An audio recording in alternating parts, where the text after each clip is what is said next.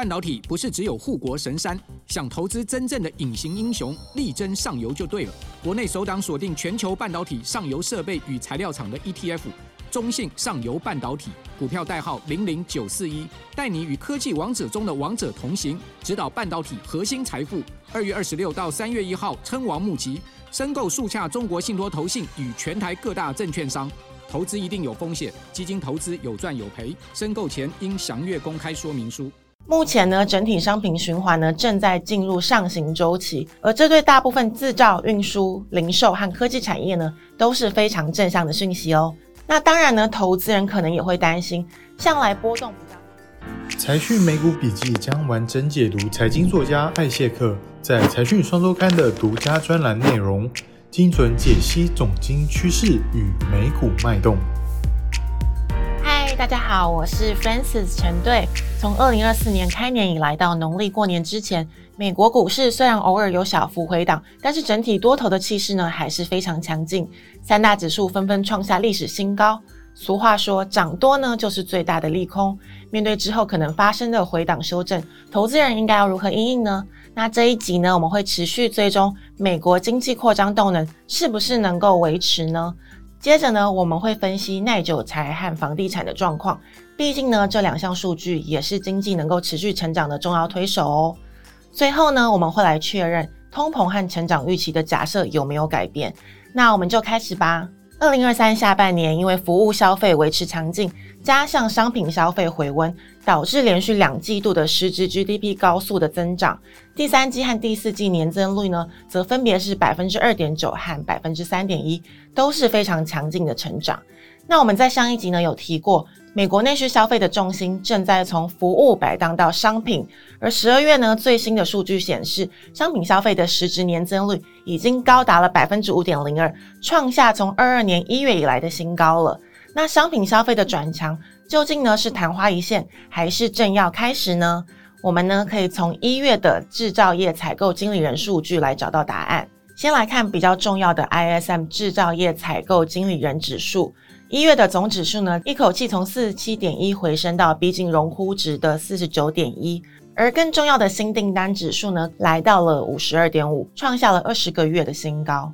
一月的新订单跳升幅度这么大，也暗示整体商品的需求呢，正在大幅的回温。换句话说呢，第一季商品的消费需求很可能呢，会是淡季不淡。另外呢，新订单的大幅跳升，同时呢，也代表终端需求转强了。那更值得大家注意的是呢，客户端的存货却反降到十五个月的新低。那这代表呢，在未来一段时间，厂商呢会面临强劲而且迫切的回补库存需求。目前呢，整体商品循环呢正在进入上行周期，光是商品消费和回补库存需求就能巩固美国的经济增长。在未来几季的时间呢，维持相对强劲的扩张动能，而这对大部分制造、运输、零售和科技产业呢，都是非常正向的讯息哦。那当然呢，投资人可能也会担心，向来波动比较大的 ISM 数值呢，参考性是不是比较低呢？那我们也来分析一下另一个稳定度比较高的标普制造业采购经理人指数，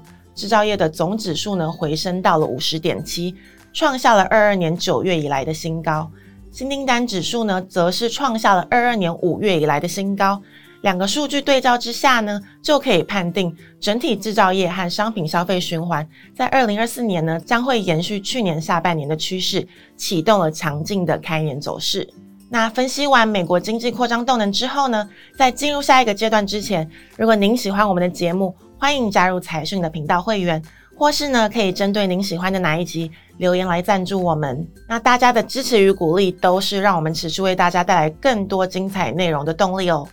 商品消费循环的启动对于总体经济的影响是很深远的。那其中呢，最重要的一块就是会明显拉升耐久材的消费了。那我们可以看到呢，从二零二二年以来的耐久材下行循环，已经在过去半年呢得到有效的扭转了。那整体耐久材从去年十二月的年增率达到了百分之四点八，电脑与电子产品呢是百分之四点四，电子零组件呢则是高达了百分之五点三，都是非常强劲的数据表现，而且呢明显优于半年前的水平。那其中呢，最为疲弱的汽车相关零组件订单呢，也初步出现了落底的迹象了。十二月的年增水平呢是三个月的新高，化解了坠入负增长的危机。那随着美国车商加大折扣力道，车厂供应链生产恢复正常，还有利率进入降息循环，在这三大利多因素发酵之后呢，汽车产业有机会在今年走出谷底，缓步回温，进一步贡献整体耐久财消费的扩张。而今年美国经济的另一个看点呢，就是沉寂很久的房地产交易和新建，将会有很大的几率在降息循环的帮助之下呢，成为巩固经济增长的重要推手。那事实上呢，最重要的四个房地产数据呢，不管是销售端的新屋销售和成屋销售，还是建设端的新屋开工和营建许可，从二三年谷底回升的趋势呢，都是非常明显的。那虽然过去两年的强力升息让房地产交易和建设很低迷，但也让去年的基期呢非常的低。二三年十二月年增率除了成屋销售受限于库存不足，还停留在负值之外呢。其他呢，不论是新屋销售、新屋开工还是营建许可，都可以说是恢复到高速增长了。那最后一个呢，要讨论的重要数据就是有关金发少女经济确立的通膨和成长预期是不是能得到巩固了。那这其中呢，最重要的关键，当然呢就是消费者的预期心理了。我们在最新的消费者信心指数中可以看到，不管呢是经济咨商局指数呢，还是密大指数。在今年一月呢，都创下两年以来的新高。其中，密大消费者信心指数在今年一月呢，更是创下了二零零五年以来最大的单月升幅哦。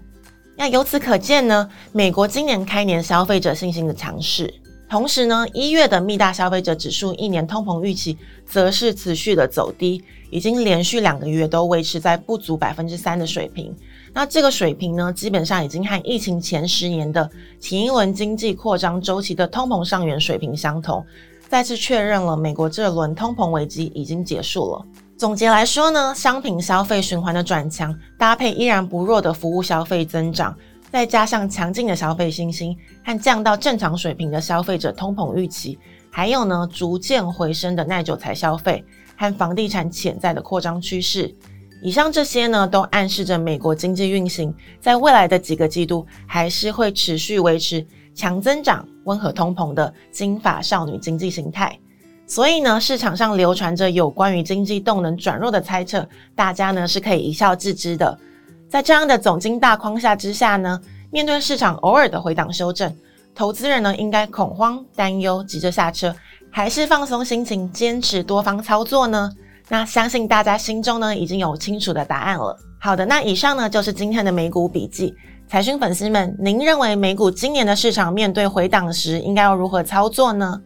？A. 地缘冲突不断，又面临全球大选年度，无法判断。一回档就该获利了结，或是适度停损，持盈保泰呢才是稳健的做法。